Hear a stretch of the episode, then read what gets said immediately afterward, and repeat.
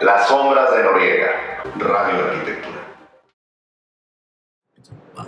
Bienvenidos a otro episodio de Las Sombras de Noriega. Ahora nuestra invitada es Tita, el Montana, y el punto es, Tita, ¿es importante o es vital cobrar proyectos de iluminación?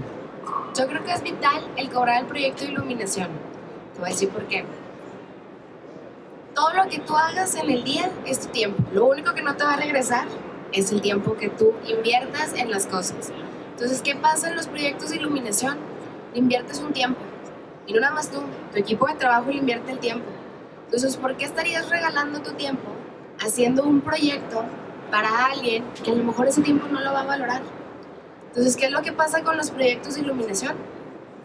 El proyecto de iluminación, al fin y al cabo, el cliente final no siempre es fiel a lo que tú quieres.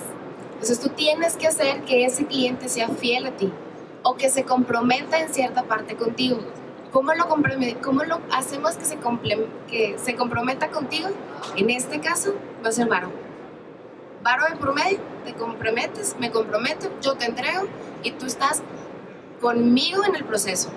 Entonces, ¿qué es lo que pasa? Ya sea que vas a visitar la obra, ya sea que tú modifiques los planos de iluminación o ya sea que, le hagas un cálculo, que es lo que necesita el final. ¿Qué es lo que está pasando mucho en el mercado? Cada vez más arquitectos están dando cuenta del valor que tienes tú como diseñador, tú como profesional de iluminación, porque él puede ser perfecto para la construcción, él puede ser perfecto para, la, para todo, cualquier cosa de la casa, pero tú eres el especial en iluminación.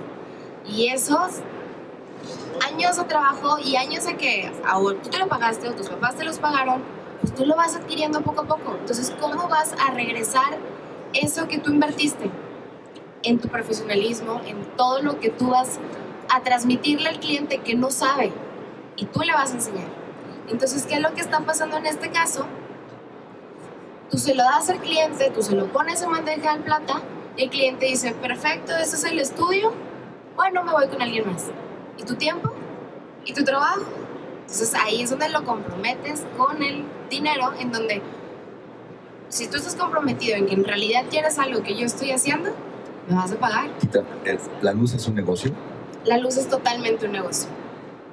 La luz es algo que vives, pero totalmente es un negocio. Chavos, la luz es un negocio. Titán, gracias. Nos vemos en el próximo Las Sombras de Noriega. Bye, chavos.